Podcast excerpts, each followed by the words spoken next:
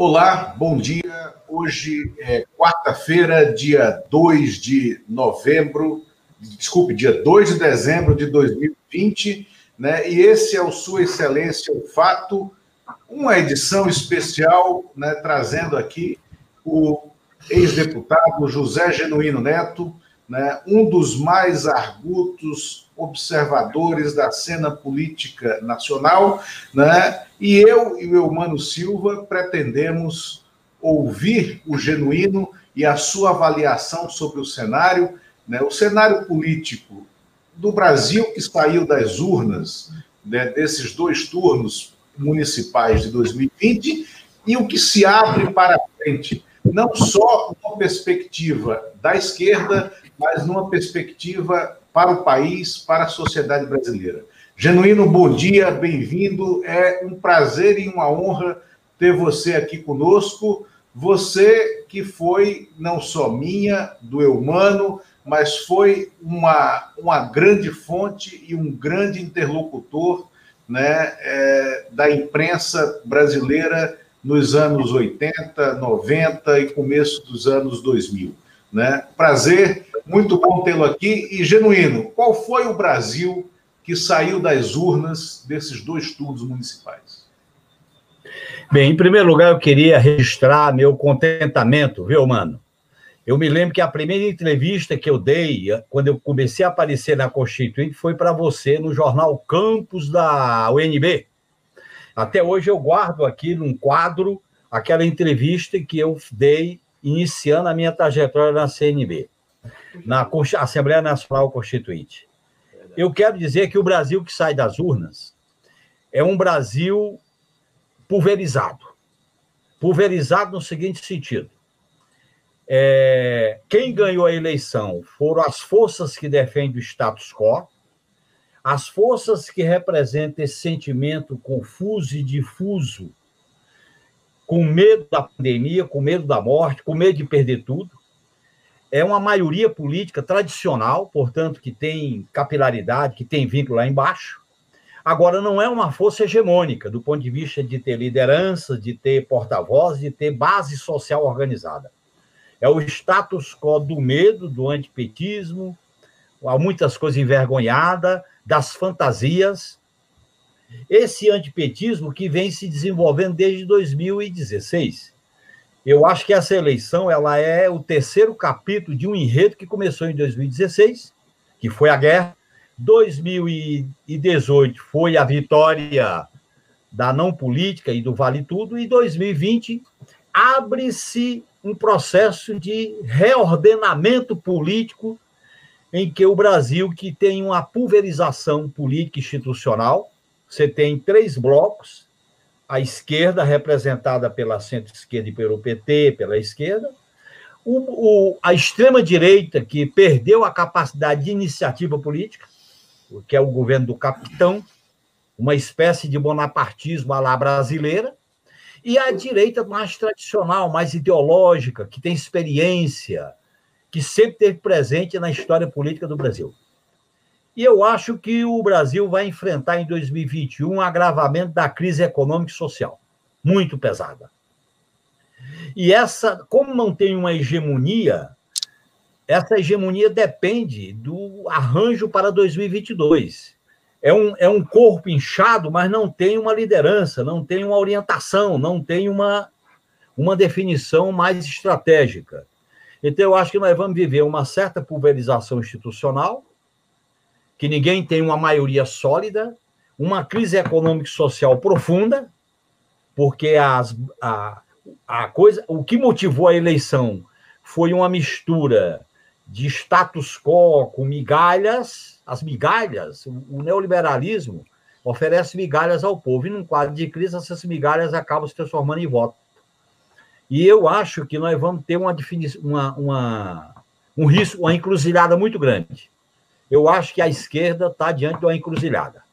E essa encruzilhada chega no PT. Qual é o centro da encruzilhada? Nós vamos aderir à ordem política autoritária que nasceu do golpe, que nasceu do capitão, que nasceu da prisão do Lula, e vamos modificá-la por dentro? Ou somos um polo de esquerda alternativo, com um programa democrático popular radical e um, mudando os métodos de organização, fazendo uma frente de esquerda. Essa é a encruzilhada que nós estamos metidos. E para isso a figura central é o Lula. Por que, que querem que o Lula seja arquivado? Porque o Lula é, é, é, é a virtude e, ao mesmo tempo, a maldição desse processo, porque ele está com os direitos políticos caçados, ele não se enquadra na, no, na bandeja de ouro da negociação, nem na luz do palácio, que ele já passou por lá, mas, ao mesmo tempo, é um risco, porque as figuras políticas independem da sua vontade, porque depende da sua representação. O Lula tem uma vinculação com a massa que ele tem que ir para a radicalidade, senão ele morre. Então, eu acho que o Brasil sai pulverizado, sai em disputa, e nós temos uma travessia delicada que é a 2021, que é a travessia da crise econômica e social. E se a esquerda não fizer uma frente para atuar coletivamente, com a plataforma, com métodos democráticos, nós poderemos, vamos dizer assim, sofrer as consequências dessa pulverização. É, Genuíno, primeiro uma satisfação ter você aqui, obrigado pela lembrança da entrevista.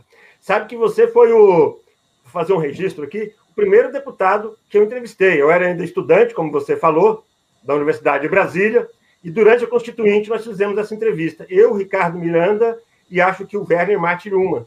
Fizemos essa entrevista.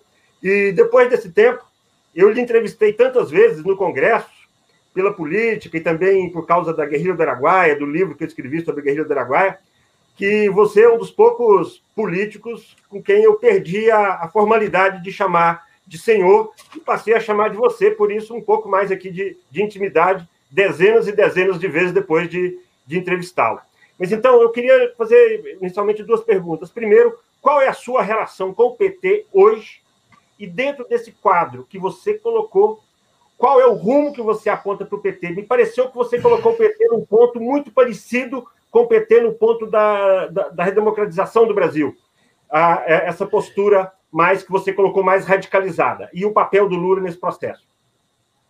Olha, mano, em primeiro lugar, eu sou militante do PT, eu não participo da direção nacional e acompanho os debates no PT, participo de debates, conferências, reuniões, mas sem exercer cargo de direção.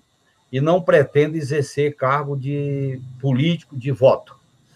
Eu tenho uma seguinte opinião: eu acho que o PT tem que voltar, resgatar o que eu chamo as resoluções do quinto encontro, que foi exatamente em 87, em plena Assembleia Nacional Constituinte, quando o PT materializou a seguinte posição: nós somos um polo de esquerda contra a transição pactuada, ou a transição que fraudou aquele movimento popular que nasceu das urnas. Por isso que nós não fomos ao colégio eleitoral, nós criticamos o plano cruzado e participamos da Constituinte, votando, mas é, fizemos uma declaração de voto simbólico, mesmo assinando a Constituinte. Este PT, nós temos que resgatá-lo. Porque o que aconteceu com o PT? A partir de 2002, nós resolvemos nos acomodar à ordem do Estado brasileiro de, 2000, de, 18, de 88. Aquela janela nós entramos nela e estabelecemos uma governabilidade nos marcos daquela janela sem questionar as estruturas do Estado. Eu até uso muito uma colocação que eu fiz num debate que eu participei na Fundação Pessoal Abramo, logo após a questão que eu saí da prisão. Eu digo aqui: as lições históricas são inúmeras, inequívocas. Quando forças progressistas passam pelo poder sem mudar a estrutura do Estado, elas ficam permanentemente expostas a riscos de serem capturadas por ondas autoritárias, conservadoras ou neoliberais. Foi isso que aconteceu. Como nós não mudamos as estruturas do Estado, sistema político, sistema de justiça, forças armadas, sistema midiático, e nem tentamos mudar, essas estruturas nos golpearam em 2016. Porque mesmo a gente fazendo um governo por dentro da ordem e bem comportado, eles não aceitavam aquela melhoria da qualidade material de vida do povo brasileiro. E essa é uma lição dura para nós. Nós temos que fazer uma autoavaliação daquele processo. Então, eu estou defendendo o seguinte: você tem, o PT tem que fazer uma releitura da sua experiência. O PT é um feito histórico de 40 anos de militância. Esse feito histórico pode dar uma contribuição decisiva para o Brasil. E aí, qual é a encruzilhada, mano? É se nós vamos ser uma força que caminha por dentro de uma institucionalidade conservadora, e essa institucionalidade, ela castra o PT. Eu vou dar um exemplo, o Acre, por exemplo. O Acre, o PT governou quase 12 anos, mas sempre perdia a eleição. Quem agora não elege nenhum vereador em Rio Branco. Veja bem a política de maneirar dos governadores do Nordeste. Perdemos a eleição na Bahia, no primeiro e no segundo turno. Veja no caso do Ceará, é mais PDT do que PT. Veja o pragmatismo do Hércules do Piauí. Este caminho leva o PT a ser uma força que apenas enfeita o bolo das elites. E aí é que entra a questão central, que é o Lula. O papel do Lula é ser um líder político protagonista desse projeto rebelde, desse projeto. O Lula entrou na cadeia como grande conciliador, diferente do Mandela, que entrou na cadeia como guerrilheiro. O Mandela saiu da cadeia negociando um pacto. O Lula sai da cadeia não é para negociar um pacto, porque as elites não querem pacto com Lula. O sistema econômico, os monopólios, o sistema americano, os monopólios midiáticos não querem acordo com Lula. Porque o Lula pode negociar, mas o Lula tem um, uma perna na luta social, que ele jamais pode tirar essa perna de lá. Portanto, o Lula tem que ter um papel fundamental. Esse pessoal do PT que está querendo aposentar o Lula é para poder preparar o caminho para um grande acordo. Então, faz um acordo. Por exemplo, faz um acordo no Congresso Nacional com a questão do Banco Central Independente. Eu vou dar nome aos bois. Faz isso, um isso que eu te pedi, Genuíno. É, esse pessoal que você fala é exatamente quem? É, o Jacques Wagner deu aquela entrevista ontem, o Cantalice se manifestou. Estou dando nome aos bois, acho que é entrevista do Jacques, do Jacques Wagner. Quer dizer, o cara perde a eleição na Bahia e acha que o Lula é culpado. Por quê? Porque o antipetismo apavora as pessoas, por isso que ele é tão eficaz. É mais ou menos como o anticomunismo, mano, dos anos 50. E leva o anticomunismo dos anos 50 leva a esquerda a baixar a cabeça. Na hora que ela baixa a cabeça, ela perde a condição de protagonista. Foi o que aconteceu com o PCI da Itália. Foi o que aconteceu, por exemplo, com os partidos comunistas e socialistas da Europa. E o PT não pode tirar esse caminho. Por quê? Porque a classe dominante brasileira ela é escravocrata, ela concentra muito poder e não sabe ceder. Então, o, o que, é que vai ganhar com isso? Discutir a reeleição na Câmara e no Senado é um grande equívoco. O PT nunca fez isso. O PT tem que ser aquele rebelde que a gente fazia nas câmaras, marca posição, corre risco. Se a esquerda não correr risco, ela vai ser liquidada, porque esse conservadorismo do faz de conta, dissimulado, de amenizar as coisas, transforma direitos sociais em migalhas em assistência, transforma aposentadoria em programa emergencial de ajuda. E se a gente se contenta com esse faz de conta, a gente cai na dissimulação de que a, os direitos sociais viram assistencialismo, os direitos humanos viram direitos privados, e a democracia é apenas uma engenharia de voto de quatro ou de dois em dois anos. E aí o, o, essa coisa que o Brasil, é, na nossa experiência de democracia de 79 até 2016, era o país da emoção, dos debates, das mobilizações, como foi a Constituinte, ele perde isso. Nesse sentido, a pandemia e a crise sanitária favoreceu esta política do que eu chamo de hegemonia passiva da classe dominante não bolsonarista, que ganhou a eleição. Então, Genuíno. esse é o risco que está virando. Genuíno, por esse desenho que você está fazendo aí, você está desenhando um mapa do caminho e um mapa do caminho mais difícil, não do caminho mais fácil. Qual seria o caminho mais fácil?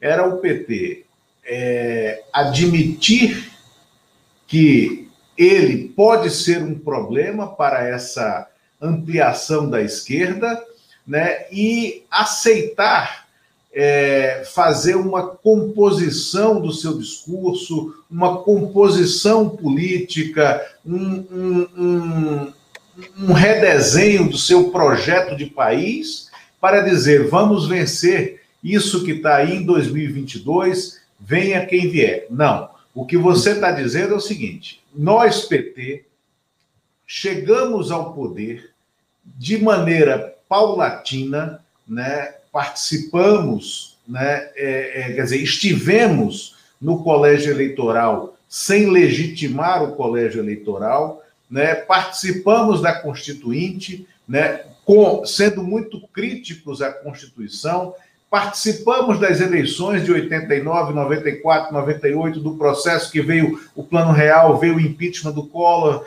é, é, quer dizer, veio o impeachment do Collor, depois o Plano Real, o governo Itamar, os governos Fernando Henrique, né, a, a, a, aquela colocação de uma agenda neoliberal mais conservadora no país durante o governo Fernando Henrique e chegaram ao poder, exerceram o poder, exerceram o poder é, fazendo composições, contemporizando alguns temas e é, dialogando até com a direita, né, permitindo que uma extrema direita é, é, fermentasse e deu nessa coisa que é o Bolsonaro e o bolsonarismo, porque fermentou tanto que o bolo explodiu e caiu da, da forma, né, fomentando o discurso de ódio.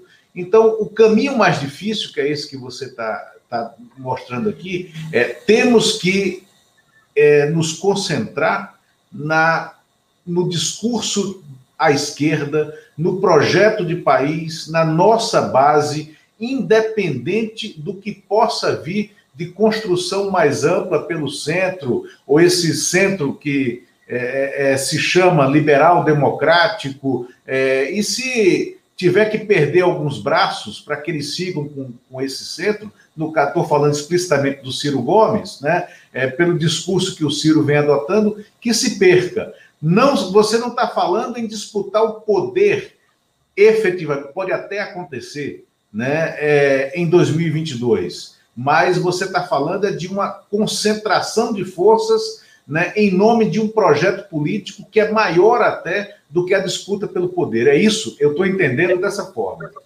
É exatamente isso. É um projeto político democrático, popular, radicalmente antineoliberal, que se baseia nos, na financiarização, nos oligopólios e nas privatizações.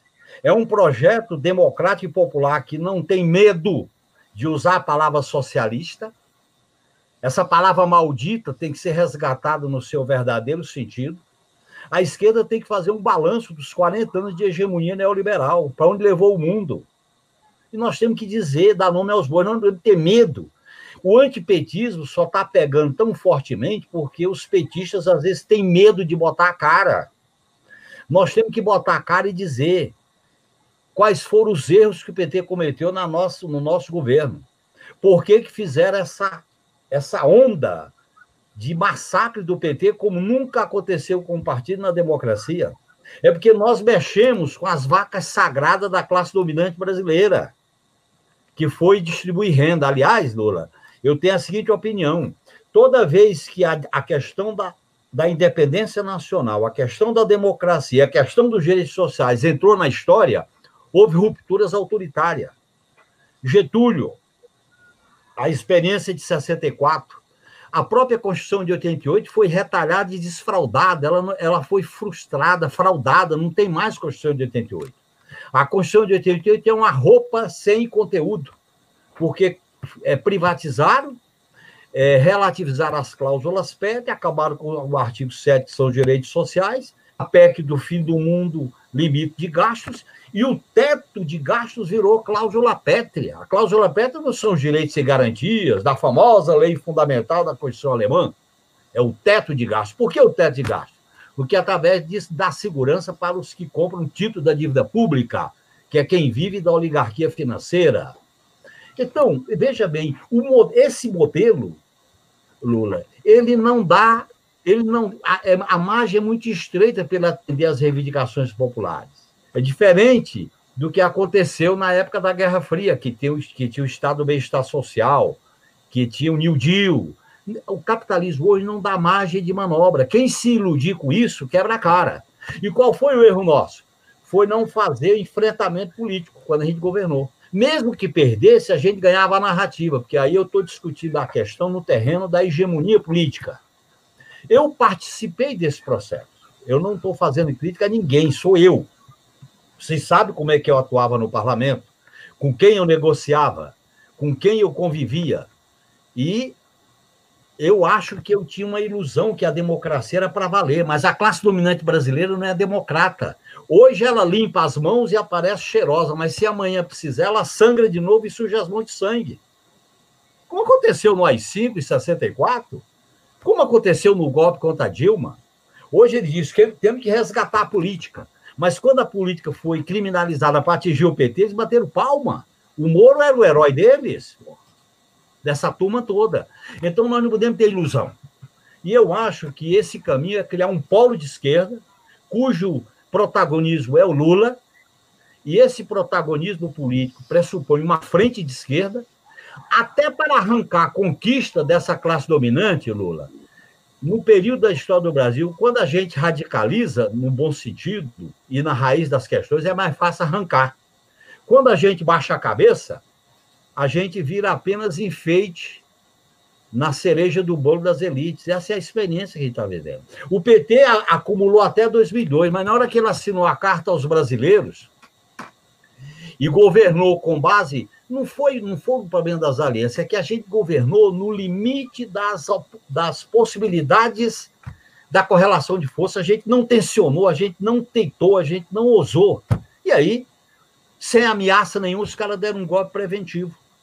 O golpe de 2016 foi preventivo, queria acontecer, e fizeram um golpe preventivo. Por que, que a Bolívia enfrentou bem? Porque eles garantiram a mobilização popular da população, principalmente indígena. O que, que o Chile está nos ensinando agora? O Chile é o retorno do fracasso da política de concertação que não mexeu na Constituição. Então, hoje, eu acho que surgem novos sujeitos sociais, a luta das mulheres, dos negros, da juventude, da população indígena, a luta é, democrática radical, a luta por direitos. É, a, a, esquerda tem uma pauta fácil de defender. Por exemplo, eu acho que um dos erros nossos dessa campanha eleitoral de 2020 foi não ter polarizado nacionalmente um debate contra o capitalismo, bonapartismo lá brasileiro e medíocre. Não ter polarizado, fazer aquilo que o Ulisses fez em, quando foi o anticandidato. O anticandidato salvou o MDB e o MDB teve a grande vitória de 74, vamos ser franco. Às vezes Isso. você entra numa eleição não é para ganhar voto, eleger, você entra numa eleição para marcar território. Eu acho que a esquerda tem que marcar território a esquerda tem que dialogar entre si e o PT tem que aprender que não é só ele de esquerda, o PT tem que dialogar com o PSOL, com o PCdoB, o PT tem que estabelecer ponte com os setores do PDT e do PSB, porque o Ciro Gomes está construindo auto-suicídio político. Primeiro que o programa dele é inviável para a classe dominante brasileira. Esse desenvolvimento do Ciro Gomes, os caras não aceitam. A hegemonia financeira, o oligopólio, não aceita isso. Segundo, tem medo do, dos arrobos dele. Então ele vai, ele vai, ele vai ser, ele vai ser a anti-esquerda e ao mesmo tempo não vai ser querido pela classe dominante. Não vai, meu. O papo é outro. E eu acho que se a esquerda se iludir em bons modos, ela se liquida, porque os bons modos funcionam, Lula, quando o capitalismo oferece vantagem. Eu acho que a transição, o capitalismo podia oferecer vantagem. Ofereceu algumas delas. E nós conquistamos estabilidade do emprego, direitos sociais, fizemos várias conquistas, foi importante. Mas Ô, aquelas coisas o PT só obteve porque ele radicalizou. Se o PT não tivesse radicalizado, ele seria insignificante constituinte. Esse é o problema. Então, esse caminho de baixar a guarda é o caminho de não conquistar reformas. Eu quero lutar por uma estratégia de ruptura, mas as reformas é um caminho interessante. Agora, eu só posso conquistar reforma se eu mostrar os dentes. Se a esquerda não mostrar os dentes, a direita não tem medo da mordida, porque os dentes estão cegos. Esse é o problema. Eu mando. É, Genuíno, na, nessa, no resultado aí da, da, dessa eleição municipal, alguns personagens é, se sobressaíram. Um deles é o Guilherme Boulos, candidato a prefeito pelo pessoal que teve o apoio do PT no segundo turno em São Paulo contra o, o Bruno Covas. É, e ele, para vários setores da esquerda, aparece como até uma espécie de sucessão do Lula. É, é, o que você acha do Guilherme Boulos? Qual o papel dele nessa, nesse período agora, daqui até 2022? E para o futuro? Primeiro, não é de sucessão do Lula. Isso é um equívoco. A esquerda tem que ter mais calma. Não pode se iludir com o fenômeno e levantar para cima e depois vem a decepção. É só ler o artigo do Luiz Felipe Miguel hoje no Facebook dele, na página dele. É, eu acho que o Boulos é uma grande liderança, é um cara capaz. Aliás, a formação dele é uma formação de esquerda, e eu acho que nós devemos estabelecer uma parceria com o PSOL, com o Boulos. Não é para substituir Lula, nem para aposentar Lula, é para fazer uma parceria política. Eu acho que é um fato novo. Aliás, esse fato novo, Elmano, nós poderíamos ter tê-lo mais ampliado. Por exemplo, se o PT tivesse adotado uma política de aliança com a esquerda, nacionalmente, a exemplo de Belém e de Porto Alegre, nós podíamos ter ido para o segundo turno no Rio de Janeiro, nós podíamos ter disputado melhor em Belo Horizonte, nós podíamos construir um arco de aliança da esquerda com a centro-esquerda, com base numa plataforma. Uma plataforma, eu mando, com base na seguinte questão: a democracia, a defesa da vida, a defesa dos direitos e contra as reformas neoliberais. E aí a gente faz uma plataforma. Então, eu acho que o PT continua sendo o partido forte da esquerda, porque tem capilaridade em número de votos, em número de vereadores, mas ele tem que ter a humildade e a clareza suficiente para dialogar com o PSOL, com o Boulos. Genuíno, esquerda... eu estou colocando aqui na tela o artigo do Luiz Felipe Miguel que você sugeriu. Então, está aí na página pessoal do Luiz Felipe Miguel, é esse artigo onde ele faz uma leitura do fenômeno Boulos. Só para... É, eu acho que o Boulos, voltando, o Boulos foi. O Boulos é, um, é uma liderança em potencial.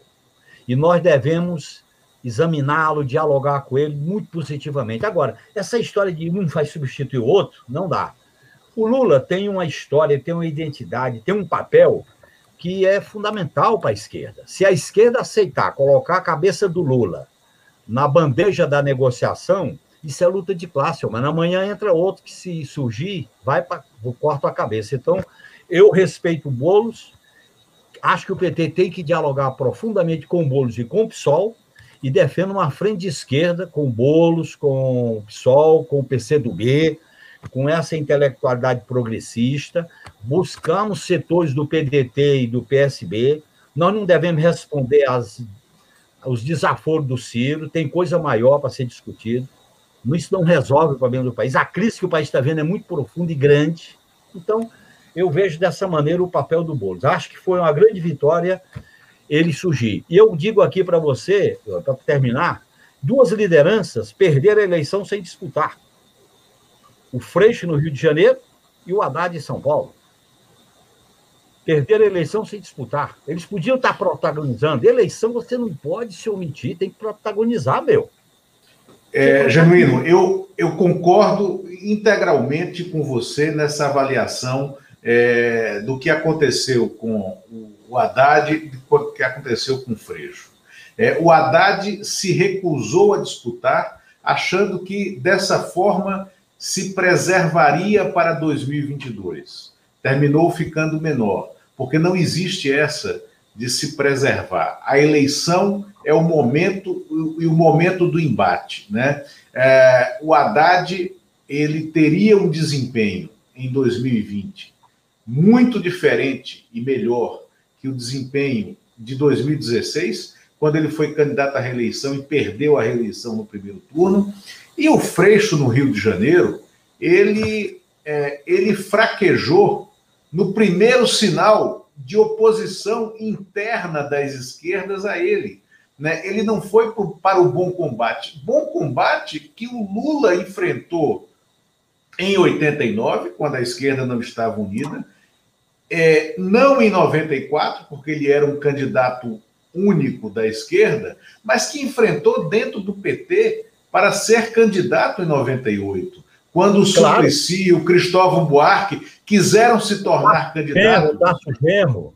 Tarso Genro, exatamente. E o Lula disse, e, e aí criou-se a prévia dentro do PT, o Lula disse, opa, tudo bem, vamos disputar a prévia, né? Agora apresentem suas, apresentem suas armas. As minhas são isso aqui. E em 2002, quando ele reunifica a esquerda, né, ele diz, olha, a gente já treinou demais, agora é a hora da gente fazer a campanha para a vitória, para vencer. Claro. Amadureceu. Né? E o Haddad imaginou que poderia amadurecer sem disputar. Resultado, saiu menor. É isso? Eu acho que ele saiu menor, tanto em relação à disputa política, como em relação à base militante do PT. E, em segundo lugar, porque a eleição municipal, Lula, ela é a primeira eleição depois do desastre do golpe de 2016, da prisão do Lula e da eleição manipulada de 2018. E a primeira eleição com o governo do capitão. Uma eleição que ela por si só tinha um significado político. As pessoas podiam até dizer: eu não quero ser prefeito, mas diante da responsabilidade histórica com o meu povo e com o meu país, eu vou para a disputa. Nesse sentido, você não pode se omitir. A outra questão é que essa eleição podia sinalizar uma disputa política. O que que, os, o que, que as forças da direita tradicional e do centrão fizeram?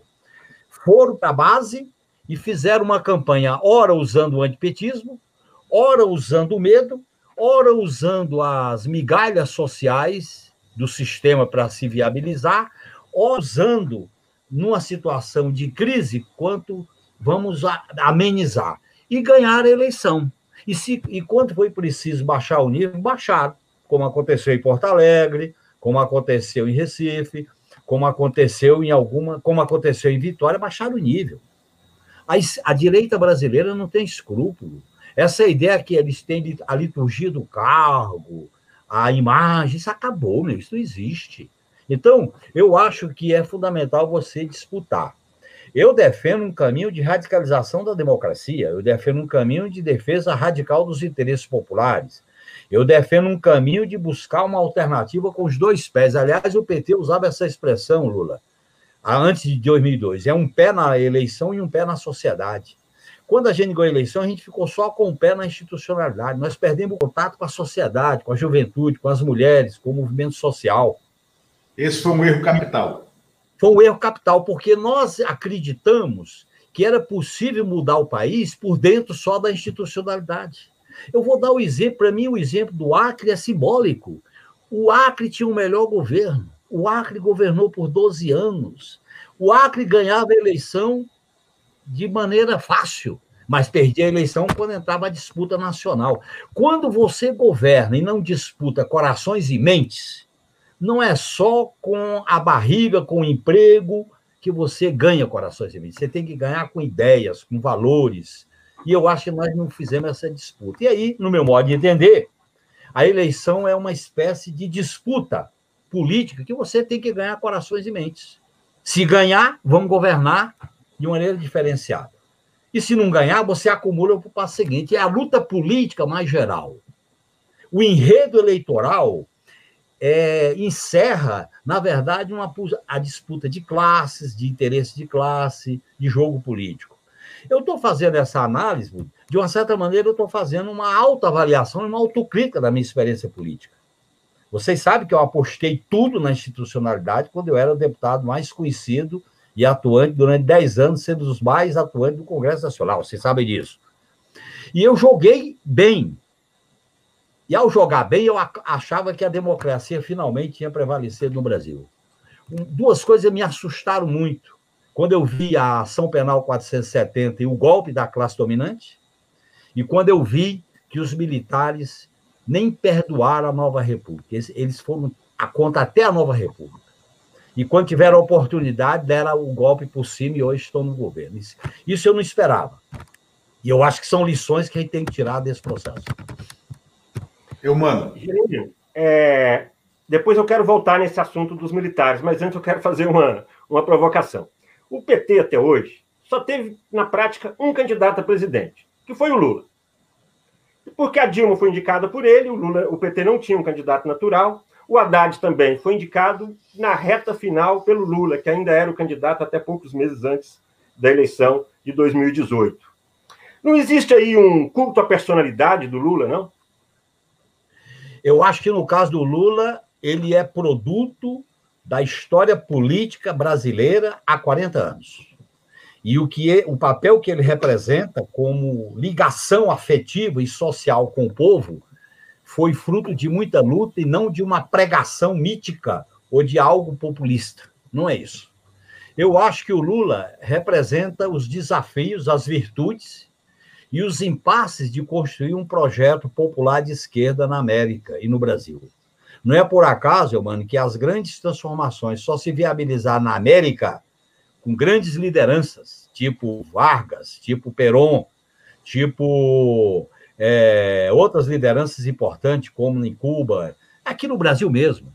Então, veja bem, eu acho que o Lula tem um papel fundamental. não estou discutindo se vai ser candidato ou não. O papel Quem é seu é... candidato? O papel fundamental Quem é seu candidato a presidente em 2022? Primeiro, nós temos que abrir um, de, um debate que não é sobre isso. O centro do debate não é quem vai ser candidato. O centro do debate é o seguinte: como fazer a oposição radical ao governo do capitão. Segundo, qual é a nossa plataforma? Terceiro, os métodos para construir um consenso progressivo. E aí nós vamos avançando com o seguinte princípio: ninguém veta ninguém e ninguém hegemoniza ninguém. E aí vamos construir um processo progressivo o Lula, a candidatura do Lula não pode ser colocada como preliminar. Agora, eu, eu, se eu não coloco como preliminar, eu também não quero tirá-la como preliminar. Eu não vou não. cair da mágica, porque você sabe que isso é luta de classe. Quando o Fernando Henrique Cardoso quis viabilizar o projeto neoliberal, ele disse: vamos acabar com a Era Vargas. Ele não falava acabar com a CLT, é com a Era Vargas. E foi o discurso central para as reformas neoliberais. A direita hoje quer acabar com a Era Lula pela simbologia dos direitos sociais. Nós não podemos aceitar isso. Porque se a esquerda aceita isso, ela vira vítima. Amanhã cresce o bolo, vamos acabar com o bolos. Amanhã cresce outro, vamos acabar. É necessário destruir as cabeças que simbolizam possibilidade de grandes mudanças. A história marca isso muito bem. E está cheia de exemplos. Então, nesse sentido, eu acho que o central é o PT reelaborar o seu programa, a sua estratégia, mudar a sua maneira de se organizar. E terceiro, fazer uma frente de esquerda. E o Lula tem que conduzir esse processo como líder popular, como líder político. Eu digo para você, o Mandela saiu da cadeia como grande conciliador. O Lula entrou na cadeia como conciliador. E ele sai como o quê? Não é como conciliador, ele sai como um militante político da esquerda. Esse é o problema. E aí ele não pode abrir. Não pode, ninguém arquiva a militância, pô essas bobagens que os petistas estão dizendo, o Jacques vai e o Cantalice, você não arquiva militantes. Como é que o Lula vai arquivar a militância dele? Não tem como. Agora, isso não quer dizer que ele vai ser candidato a presidente da República. Nem também eu vou tirá-lo. Por que, que a, a, direita não quer restituir os direitos políticos do Lula? Você sabe o impasse que está nisso aí? E nós vamos convalidar a posição desse sistema de justiça que, diante de tudo que aconteceu com a Lava Jato, não quer restituir os direitos políticos do Lula? Está empurrando com a barriga o julgamento da suspeição do Moro, o Moro que foi agora ser contratado por essa empresa? Isso tudo acontecendo porque Isso, era. Genuíno, só um, um abrir um, um parêntese aqui na sua fala. Exatamente hoje, né? Eu acho que é a Carta Capital que traz isso, mas o Reinaldo Azevedo já já ecoa, né? A, o escritório de reestruturação de falências, Álvares e Marçal, que é o novo patrão, é o novo contratante do Sérgio Moro, que já ganhou 17 milhões de reais só da Odebrecht. Né? E hoje veio à tona um, o seguinte fato, que desmoraliza completamente o Moro e o julgamento do Lula, o julgamento que o deixou inelegível, que é o julgamento do triplex. O Álvares e Marçal foi quem produziu o texto, o Álvares e Marçal, atual empregador do Sérgio Moro, foi quem produziu o texto que diz que o triplex do Guarujá não pertence ao Lula, pertence ao OAS. né? Logo, a OAS poderia ter vendido como vendeu, né? e o dinheiro entrou na conta da massa falida, da massa de reestruturação da OAS. Então, o Moro hoje ele recebe salário, ele está contratado pelo escritório que mostra que o julgamento que tornou o Lula inelegível foi uma farsa. Né? É isso, é disso é, é, é, é que a gente fala. Né? Claro. E eu vou, eu vou, eu, mano, eu vou acrescentar um dado. Aliás, a gente tem uma experiência concreta. Quando o PCB resolveu sacrificar a liderança do Prestes, para onde foi o PCB? Para onde foi?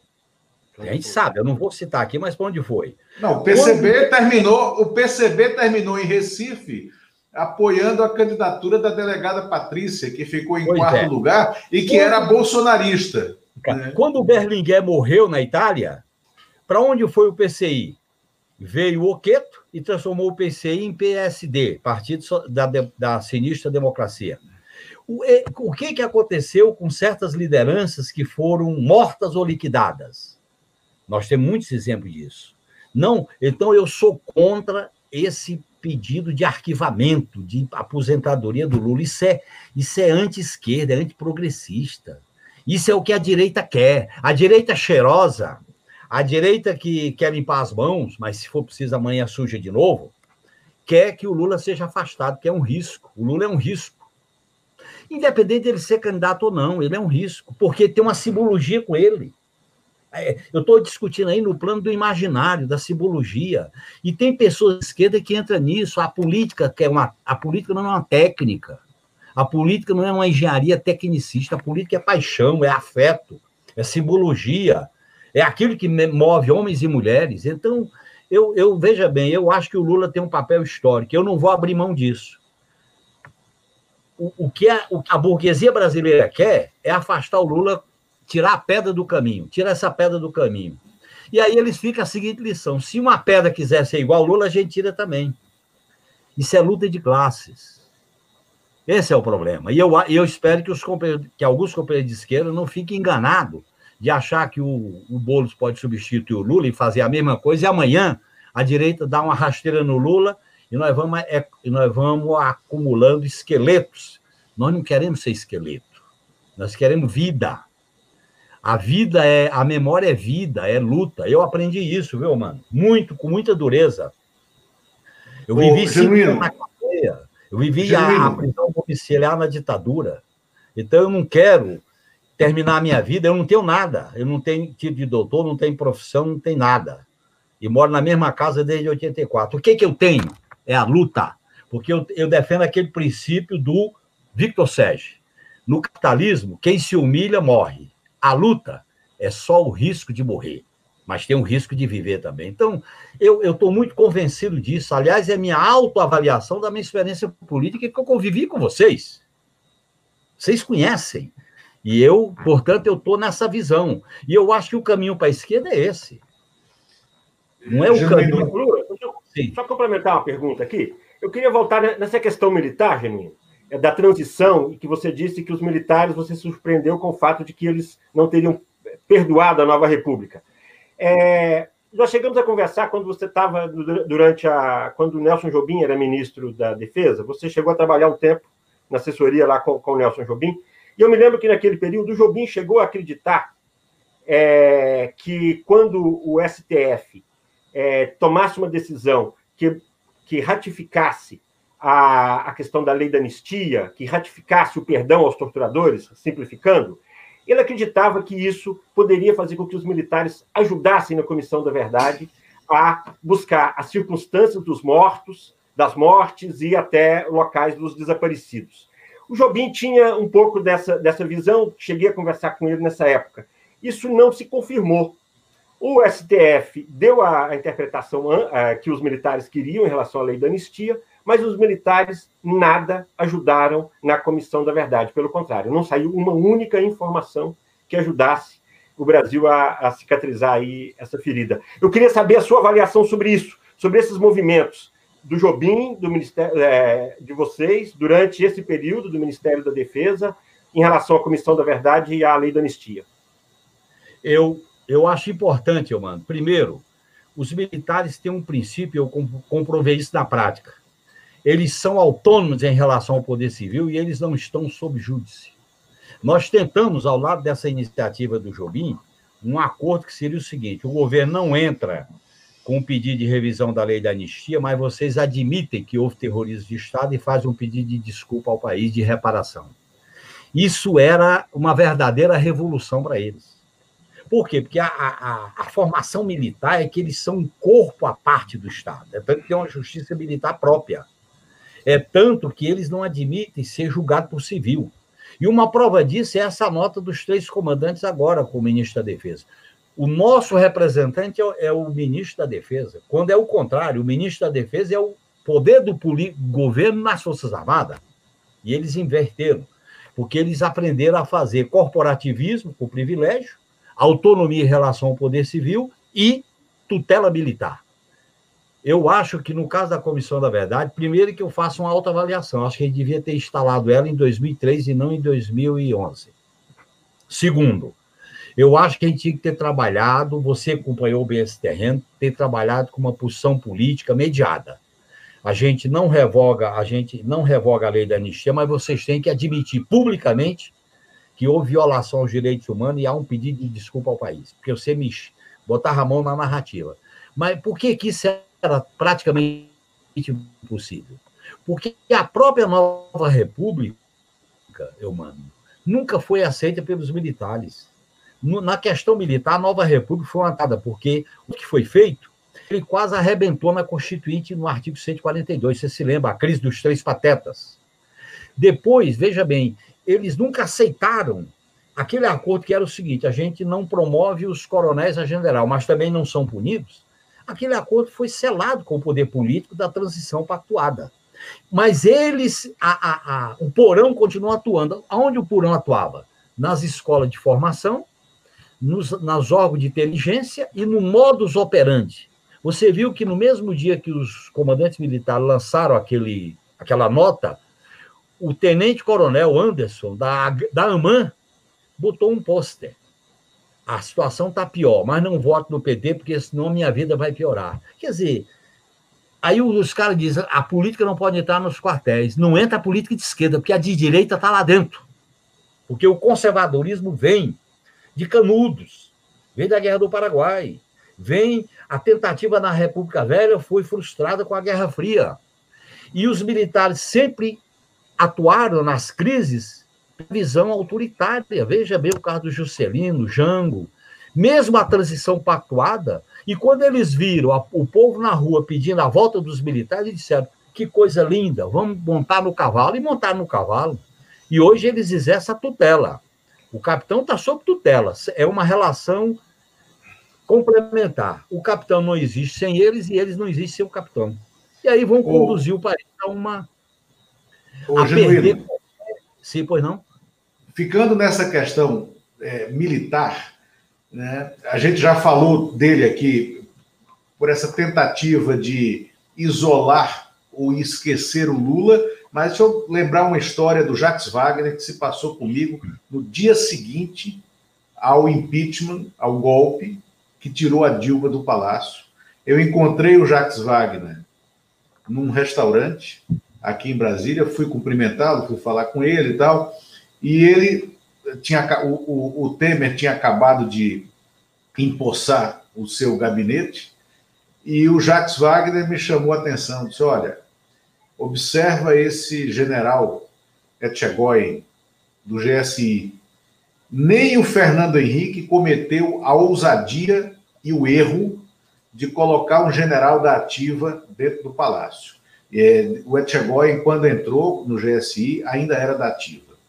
É, isso é o desmonte. E isso vai conectar os porões com a esplanada. E não deu outra. Na minha opinião, o Etchegóin foi o elemento que é, conectou a campanha do Bolsonaro né, com uma parte daquela turma do Temer, né, é, que colocou esse pessoal dentro dessa, dessa, dessa rede, né, que acabou se verificando uma rede de produção e disseminação de mentiras, de fake news e do discurso de ódio, que foi fundamental na eleição de 2018, usando uma estrutura tecnológica, obviamente, militar, né? Claro. Porque existia uma inteligência ali por trás, né? E isso surpreendeu quem, quem fez ao longo dos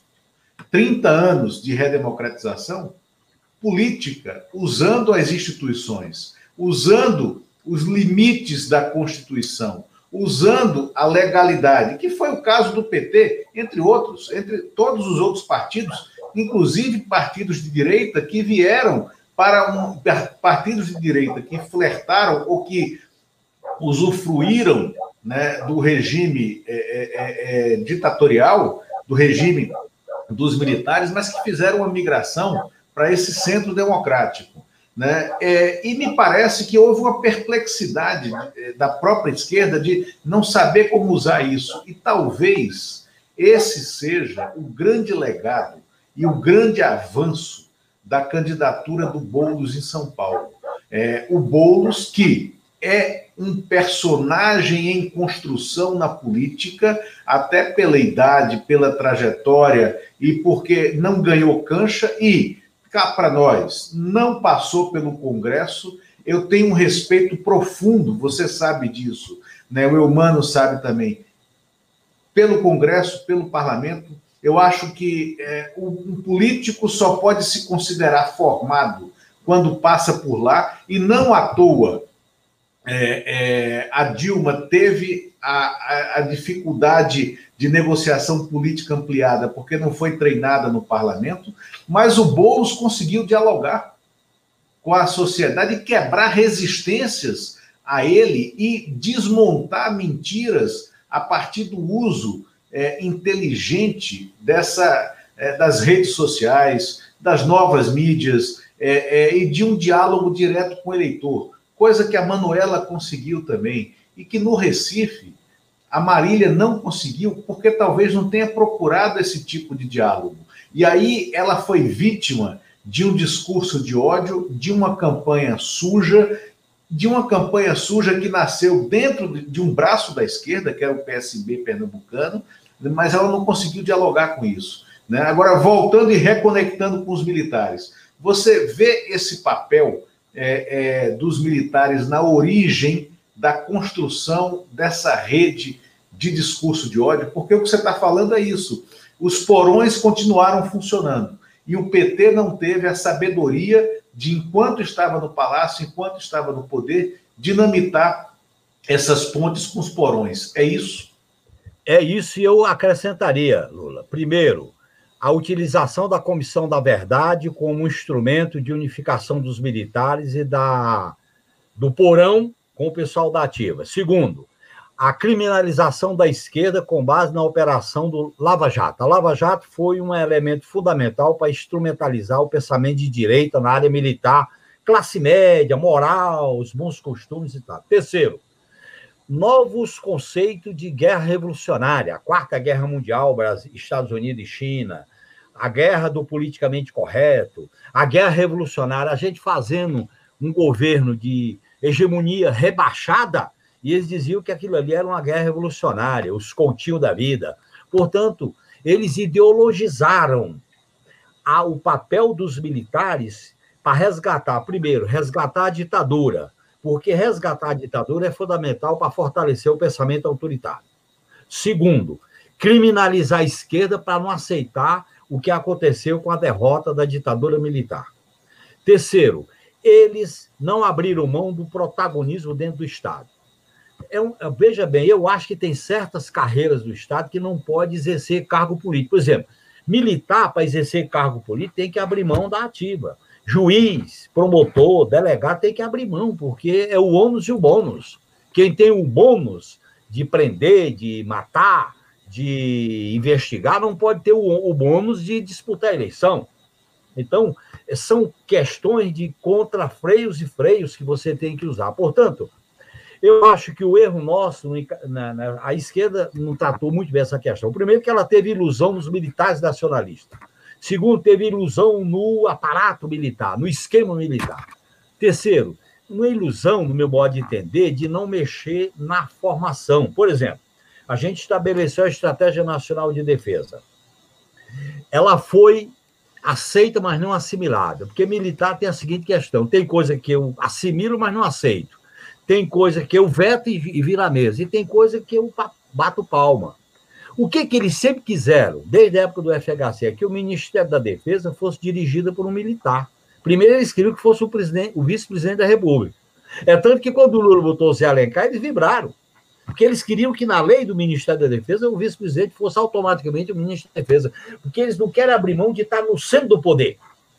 Esse é o problema. Por isso que eles estão no centro do poder, que é o Palácio do Planalto. Por bem ou por mal. Para vetar ou para tutelar. Então, nesse sentido, eu acho que nós deveríamos ter tratado essa questão militar de outra maneira. Aliás, as instituições do Estado, Lula, mesmo do ponto de vista de uma reforma democrática, tinha que ter tido outro tratamento nosso. O sistema eleitoral. Quando veio a crise de 2013, nós devíamos ter proposto um plebiscito para convocar uma constituinte só para a reforma política. Nós ficamos na defensiva com aqueles movimentos. Terceiro, nós tínhamos que ter peitado o sistema monopólio de mídia mesmo que perdesse. Quarto, nós tínhamos que ter limitado o papel, da alta burocracia civil do Estado. Agora eu me dou conta de que quando eu andava por aqueles corredores, eu andava muito, eles, os burocratas diziam: vocês saem, a gente fica. Porque o mandato de vocês é periódico, nosso não. Essa burocracia conspirou contra o governo, você sabe disso. Então, nesse sentido, se você não muda as instituições do Estado, você não governa, você como esquerda. Porque a esquerda ela vem de fora do Estado, ela não vem de dentro, a direita vem de dentro. Nós não, a gente vem de fora. Na hora que você vem de fora e se adapta ao dentro, sem fazer uma ligação com fora, você se liquida. Esse é o dilema da esquerda, que eu vivi ele. Eu quero dizer para vocês que eu vivi, eu não estou culpando ninguém. Eu, eu. Confiava nisso. E joguei tudo nisso. Porque eu, vivi, eu vinha da luta armada, e achava que a democracia tinha que ser para valer. E eu fui para valer. Entendeu? Teve um momento, inclusive, que eu defendi uma política de aliança que o PT discordava. Eu era minoria no PT, vamos ser, vocês sabem disso. Eu quase fui expulso do PT numa época, que eu defendi algumas negociações com o FHC. Veja bem, é como, como a, a, o PT não cometeu nenhum ato de insanidade, de porra louquice. Por que, que ele foi derrubado? Porque aquelas vantagens que a gente estava oferecendo para melhorar a vida material do povo não batia com a concepção elitista, escravocrata e de concentração de renda da burguesia brasileira. E quando nós fizemos uma aliança com ela, nós tínhamos que dar o quê? Demos o Banco Central, demos o Ministério da Fazenda, demos a administração da dívida pública. Foi demais. Então, eu acho que são lições importantes. Eu não estou defendendo o sectarismo, porra louquice, não. Nem estou defendendo a minha experiência que eu vim da luta armada. Não estou defendendo isso. Eu estou defendendo a radicalização da democracia, um poder alternativo, poder popular. Eu quero criar, Lula, instâncias de poder popular na sociedade, com a juventude, com as mulheres, com ah, o sem terra, com o sem teto, com essa massa que está deserdada, a nova classe trabalhadora, não é mais a classe trabalhadora que fundou o PT do ABC. Está aí o exemplo da eleição em São Bernardo, em Diadema, Diadema não, em São Bernardo e, e Santo André. É uma nova classe trabalhadora que nós temos que dialogar como povo, como massa. Por e isso... não por acaso, né, Genuíno? O, foi uma das coisas que é, é, o governo Bolsonaro atacou logo no início. O Conselho claro. Nacional de Saúde desmontado, Conselho Nacional de Educação desmontado, todas as câmaras setoriais de ensino superior desmontadas, né? comitês de bacia. A gente vai enfrentar uma nova crise hídrica que vai é, se reverter numa crise energética e, assim como em 2001, nós não tínhamos, em 2001, nós não tínhamos comitês de bacias nas grandes bacias hidrográficas, que poderiam estar regulando a captação de água e a geração de energia nas grandes bacias, nós seguimos 20 anos depois sem comitês, ou seja, a sociedade ela regrediu nessa democratização através dos conselhos e de participação popular. Não é isso? Claro, inclusive porque nós Inovamos a participação popular, começamos com orçamento participativo, com o conselho deliberativo, com a criação do SUS, estabelecemos uma rede de conselhos, as conferências que o PT realizou quando governou, e o diálogo que se fazia, mesmo mediado, com as comunidades que se organizavam. Portanto, era um avanço na democratização. Esse avanço da democratização não criou, Lula, uma institucionalidade política legal. Veja bem, a lei, a lei orgânica da assistência social, como a lei orgânica do SUS, como a lei orgânica da educação, nós tínhamos que ter avançado mais nessa questão. Porque, veja bem, o, o, o que, que nós colocamos profundamente na nossa experiência de governo foram os direitos sociais e a inclusão social. Isso nós colocamos de maneira muito forte. E eu acho que, nesse sentido, o PT tem que mexer com a, a, a política democrática, a democracia política, que eu acho que ficou muito manietada por, um, por uma governabilidade rebaixada. Por exemplo, nós não fizemos reforma no Congresso Nacional, Lula. Nós tínhamos que ter feito quando ganhamos a eleição com a presidência da Câmara. Nós tínhamos que ter democratizado a relação dos poderes. Eu vou te dar um exemplo. Tem um, tem um artigo da Constituição, no papel do Senado, que diz o seguinte: uma lei votada pelo Congresso, ao ser considerada inconstitucional pelo Supremo, quem tem que declarar a inconstitucionalidade é o Senado. Esse, esse artigo foi esquecido. Própria, o próprio equilíbrio dos poderes, legislativo, executivo e judiciário foi deformado com a criminalização e o papel do procurador judiciário. E eu acho que aí nós cometemos o um erro. Eu sou muito franco, eu tô, eu, você sabe que eu sou parte disso. Porque na medida em que você deu um ativismo judicial e uma, um, uma politização do judiciário, as nossas demandas foram para a justiça. A gente perdeu uma votação na Câmara e entrava no Supremo. E a grande campanha de moralidade pública com o impeachment do Collor deu à PF e ao Ministério Público a força e o protagonismo para ser os tutores da nação. E quando a gente deu toda a força ao Ministério Público, foi para enfrentar a tutela militar. Mas nós só criamos outra tutela tão ruim quanto. Esse, essa discussão ela é importante a ser feita, porque nós vivemos esse dilema no Congresso. Sem reformas das estruturas do poder, e que poder é esse, Lula? O Poder Judiciário tem uma tradição conservadora na história do Brasil.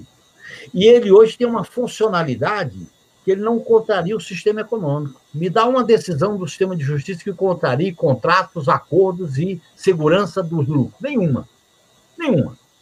Eles até pousam de progressista quando discute homofobia, quando discute direito das mulheres, etc. Mas quando discute sistema financeiro, capital, não, aí não, aí é coisa sagrada, aí é a ordem sagrada.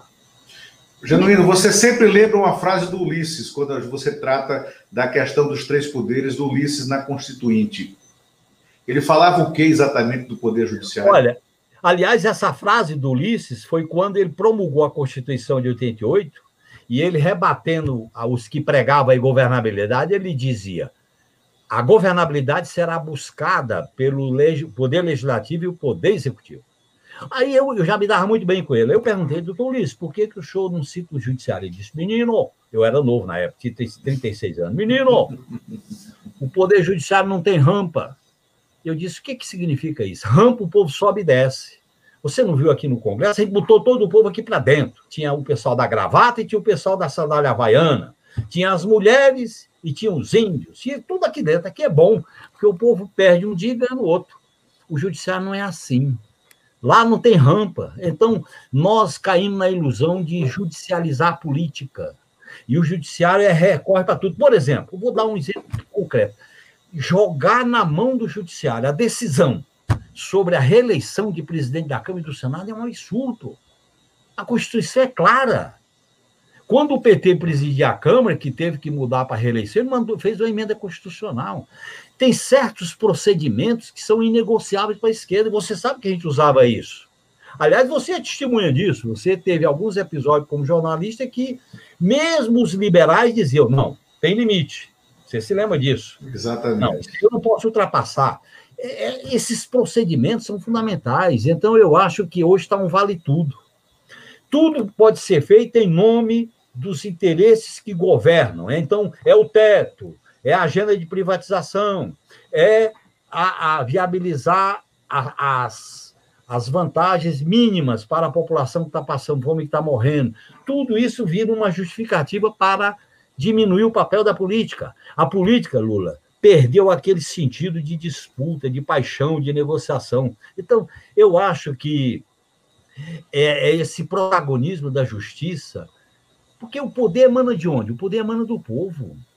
Aliás, o Napoleão tem uma frase célebre que ele dizia que a Idade Moderna começava com a soberania popular, porque acabava com os deuses, os, os protagonistas da era da Grécia, os filósofos, os cardeais e os imperadores. Só que ele queria ser imperador da França, né? É o é a soberania popular. Quer dizer, a ideia da soberania popular é, é a razão de ser da política. Então, nesse sentido, eu acho que o que aconteceu com o Brasil, com o golpe de 2016, foi a negação da soberania popular. Quando você nega a soberania popular, você dá um cavalo de pau na democracia. E um cavalo de pau na democracia não tem conserto a não ser restituindo a soberania popular. Eu acho que qualquer remendo que vai vir por aí não resolve o problema de fundo, no meu modo de entender, porque é, é mitigada, a democracia não pode ser mitigada.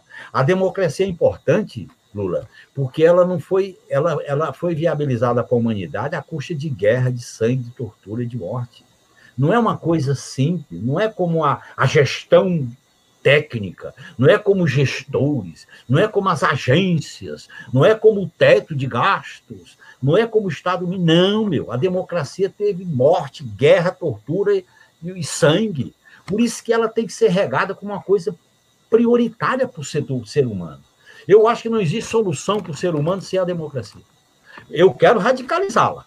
Eu não quero só a democracia liberal do voto. Eu quero radicalizá-la para a participação, para a soberania popular, para a auto-organização do povo. E se você faz um processo de ruptura, tem que ser democrático, plural, divergente.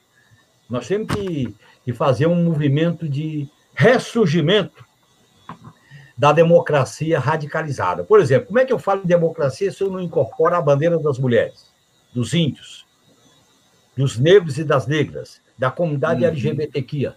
Ou eu trago essas comunidades para dentro de uma visão democrática, então nós vamos dialogar com uma institucionalidade oca. A institucionalidade no Brasil hoje ela não tem vida, ela é oca. Ela não tem ser humano. A, a, a tudo vira coisa. A vida vira coisa. Tá certo? Os direitos humanos viram direitos privados. Porque esse é o outro conceito de direitos humanos, é direito privado. Tudo é uma fantasia e as tragédias sociais vão se avolumando. Eu acho que nós estamos diante de uma encruzilhada. Por isso que eu defendo uma radicalização pelo caminho da esquerda. Recuperar a esquerda. Sim. O Mano tem uma pergunta, porque ele fica desse jeito mineiro dele, ele nunca se impõe. Eu, com essa, essa esse atropelo pernambucano, sempre sai. Né? Não, Vai, exatamente isso. Você coloca. É, você defende uma radicalização do PT, ao mesmo tempo você fala que o PT está numa encruzilhada, a esquerda está numa encruzilhada, e você posiciona muito, é, meio parecido com a época do colégio eleitoral, em que o PT claro. não apoiou Tancredo, o PT tomou um caminho próprio, o Tancredo ganhou do Maluf. Naquele momento, o PT correu um risco. Ele correu um risco calculado, porque o, o Tancredo era amplamente favorito para aquela eleição, e o Tancredo ganhou aquela eleição na reta final. O PT é, não, não arcou com o peso de ter deixado o Maluf, candidato da ditadura, ser eleito. Agora, de novo, tem um capitão, presidente da República, tem o PT, você defende a radicalização do PT, e há setores que defendem uma conciliação com o centro, para tentar tirar o capitão. A encruzilhada é essa? Você defende que de novo radicalize? E se isso contribuir para a reeleição do Bolsonaro? Em primeiro lugar, Lula, eu, é, eu, mano, eu quero dizer para você o seguinte: eu defendo o caminho de uma radicalização da democracia, defesa dos interesses populares e que corre risco. Por exemplo, se o PT não tivesse corrido risco, não ia ao colégio eleitoral, e eu nunca esqueço, eu, mano, no dia do colégio eleitoral, eu cheguei no Congresso e a massa cantando, a juventude cantando, caminhando e cantando. A música do Vandré porque era uma, a substituição dos militares por um governo civil. E eu fui para o colégio eleitoral, PT era oito, ficou só com seis, de, PT era nove, ficou só com seis deputados. E eu fui lá e não votei, não participei do colégio eleitoral. Aquilo ali foi fundamental para o nosso acúmulo, quando estourou a crise do cruzado. Você se lembra? a crise do cruzado. Aquilo ali foi fundamental para a gente ganhar as conquistas na Constituinte. Portanto, você tem que correr, às vezes, alguns riscos para conquistar. Eu acho que a gente só derrota o governo do capitão se a gente criar um polo de radicalização para deslegitimá-lo, denunciá-lo, apresentar um programa, fazer a disputa política para enfraquecê-lo. Essa ideia da gente compor com o centro, achando que vai criar uma maioria para derrotá-lo, pode ser o caminho mais fácil, porque ele polariza, traz o centrão como reserva estratégica, ele tem uma base social de natureza neofascista que é militância para uma disputa política. E como é que você vai ganhar corações e mentes para uma política desse tipo?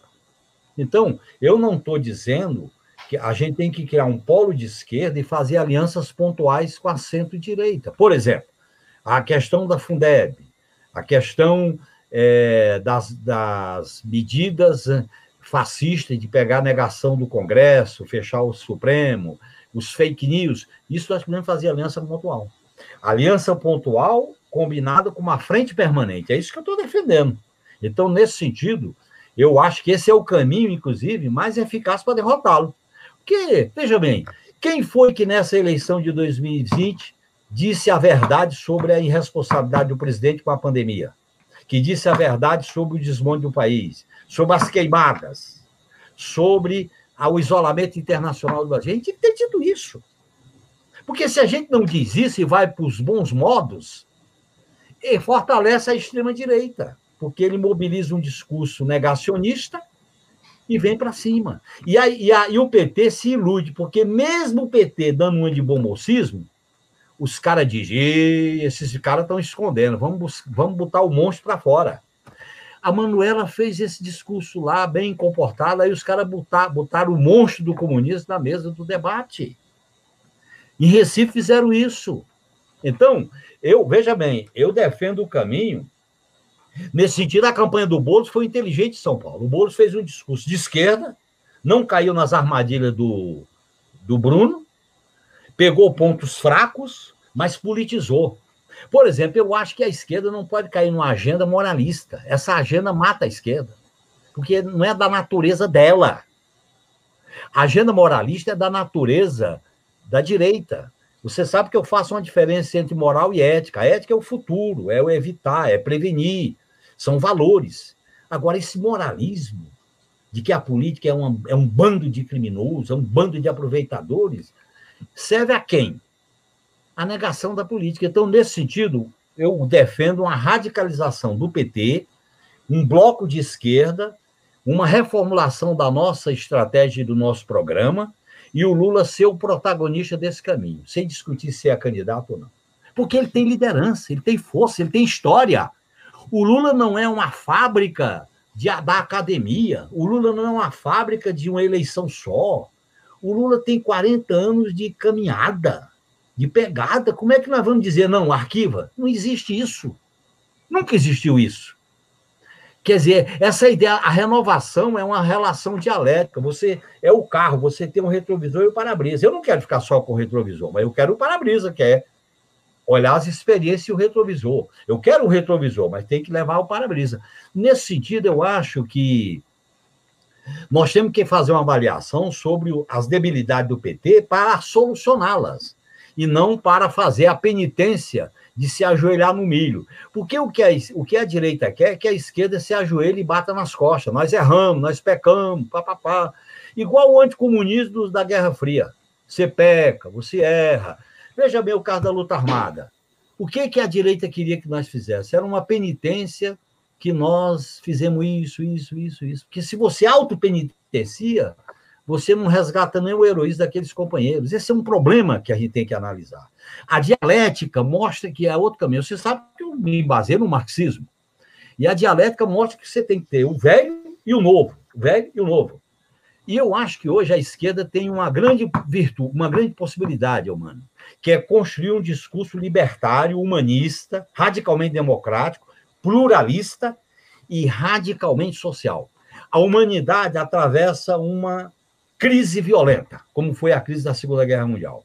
entre os que têm muita riqueza e poder e os deserdados da terra, imigrantes, desempregados, filas de hospitais, sem emprego, é, informalidade, precarizado. Nós temos que dialogar com essa massa de deserdados para construir uma esperança. Eu digo para as pessoas: a esperança é vermelha, a esperança é socialista. Eu não vou maldizer a, palavra socialista. Tem gente da esquerda que tem medo da palavra socialista. Pô. Que história é essa? O cara diz. Veja bem, você não vê um cara da direita chamar, eu sou de direita, ele diz, eu sou de centro-direita. A, a, um, uma, uma. Eu sou liberal. O conceito do centro ampliado. Porra, não dá, né, meu? Quer dizer, eu não, nós temos eu sou de esquerda, sou socialista, faço uma autocrítica da minha experiência socialista, elas são minhas, eu bato no peito, eu faço uma avaliação de onde nós erramos, onde nós acertamos, e eu sou mais, vou mais longe. Se não fosse a esquerda nesses 150 anos de capitalismo, a humanidade estava muito pior. As jornadas de trabalho, os direitos das mulheres, a aposentadoria, o estado do bem-estar social, as revoluções, as guerras, a revolução na China, o que Cuba está segurando, o que a, a, Venezuela, o que a Venezuela está segurando. A gente tem que dizer, tem erros? Tem, vamos avaliar. Mas isso é, faz parte do patrimônio da esquerda. A esquerda não pode ficar se acovardando com medo de dizer a verdade. Eu não sou mais disso. Até porque a minha vida é só isso. O que, que eu fiz na vida, mano? Não fiz mais nada. Eu não me formei, eu não tenho título de doutor, eu não tenho propriedade, eu não tenho riqueza, eu tenho só uma vida com três quarentenas. Uma de cinco anos, uma de um ano e meio, e agora a crise sanitária. Então, eu, a minha vida está vinculada a um objetivo maior, que é a humanidade, que eu sonho. Eu tenho sonho, eu não abri mão dos meus sonhos. Eu quero ter o direito de sonhar, eu quero ter o direito de utopia, eu quero ter o direito de vislumbrar uma coisa melhor. Esse mundo está muito feio, está muito mediocrizado. Ô, ô, mano, na nossa geração sonhava, brigava. Eu quero sonhar com a rebelião, com as pessoas se abraçarem, com as pessoas se juntarem. Esse mundo está muito feio. Eu não posso me acostumar com isso, eu não quero isso, eu não cabo dentro disso. Eu quero resgatar a minha rebeldia dos anos 68, de quando eu fui para o Paraguai, de quando eu fui preso. Eu quero resgatar isso. E eu defendo isso para o PT. Até porque eu não quero cargo do PT, não quero disputar a eleição. Eu quero ser um militante de base. Dialoga, vende sonhos. Se não quiser, tudo bem. Eu estou muito libertado disso aí. Eu acho que eu estou defendendo essas ideias. Vocês me conhecem como militante de esquerda. Eu trabalhei muito no Congresso tem algumas vezes que eu tenho momentos assim muito duros que eu vivi, né? E para mim essa caminhada é muito importante para a esquerda. A esquerda no Brasil ela tem que dizer o seguinte: ó oh, meu, nós não podemos nos acovardar. Nós temos história, nós temos vida. O que nós fizemos por esse país foi muita coisa. Se o PT não tivesse existido, esse país estava muito pior. Então eu vou fazer agora um ajuste de conta para culpar o PT por tudo? Não vou de jeito nenhum. Eu não vou porque não é verdadeiro isso, né? Eu vou assimilar a ideologia da classe dominante para dentro de nós. Eu sou contra isso. Eu quero sonhar, eu quero viver, eu quero um outro modelo de humanidade. A, o coronavírus colocou a humanidade em risco. É o futuro da humanidade que está em risco. Para que, que você viu a OTAN, mano? Para salvar a vida na Europa? Nenhuma. Estão pedindo os médicos cubanos para ir para a Itália para salvar os italianos. Esse é o dilema. E nós temos que dizer isso. Olha o que, que o capitalismo produziu. Olha a discussão sobre a vacina. A discussão sobre a vacina está servindo para que as empresas cresçam sua cotação na Bolsa de Valores. Então, eu quero, eu, eu quero discutir essa ordem. Eu sou um militante anticapitalista mesmo. E eu digo isso com todas as letras. Quem quiser conversar comigo é por aí. Quem não quiser, eu também não vou querer me, me é, entrar onde, não, onde eu não, não posso entrar. Então eu sou, desculpe eu estar fazendo essa declaração, mas eu tenho uma relação muito humana com vocês, como jornalistas. Eu estava num balcão e você estava no outro. Genuíno, genuíno. Assim, indesculpável seria se a gente não abrisse é, e ficássemos calados durante essa, essa sua aula. A gente aqui hoje teve, novamente, né, uma, uma aula de política, né, é, a nossa meta sempre foi um programa de 30 minutos. Como diria a Dilma, nós já dobramos a meta, estávamos caminhando para triplicar a meta.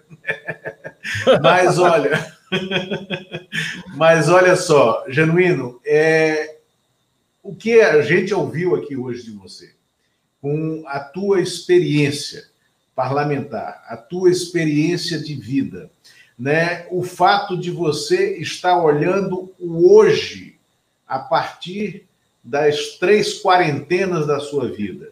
Eu, você está finalizando é, um novo livro, que é um relato biográfico, mas que, na verdade, é um relato, é uma biografia política né, da tua vida.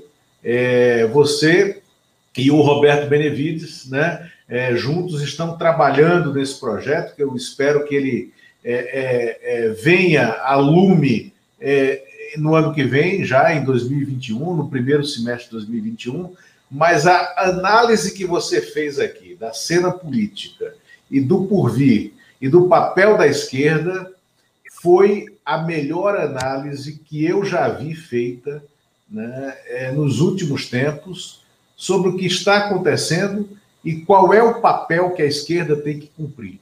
Né? Então, eu te agradeço profundamente a participação aqui. Eu mando. Também quero agradecer, Genuíno. Há muito tempo não lhe entrevistava. Estava sentindo eu, falta? Mano, eu mando, só um instantinho. Eu mando. Espera isso. Eu vou botar aqui, ó. Olha aí! Pô, que legal, que legal, que legal, que legal, que legal. Faço política com paixão, né? É. Pode falar, mano. Muito legal aí a entrevista que eu fiz, eu e o Ricardo e o Werner fizemos com você para o Jornal Campus 1987, no início, você estava no início do seu segundo mandato de deputado e eu estava no meu último ano de UNB. Então é uma satisfação, mais uma vez, que você tenha vindo aqui falar com a gente. É bom ver suas avaliações. Falamos aí dessa, desses seus quase aí 50 anos de, de militância, falamos aí do, do período da sua prisão, da época militar, guerrilha, e acho que precisamos conversar mais de política, viu, Genuíno? Acho que é o que está faltando. Está faltando política e bola para frente. Tá? Muito obrigado e boa sorte. Genuíno. Eu agradeço você. Sim. Não, não, é isso. Eu agradeço a vocês, me coloco à disposição e eu digo para com vocês eu sinto a vontade. É um diálogo sem censura e sem limitação. Muito obrigado de coração. Genuíno, muito obrigado. Estamos às ordens, né? E foi uma honra para a gente ter a tua participação aqui é realmente muito bom, muito bom. Né? Obrigado, até logo e até sexta-feira. Valeu.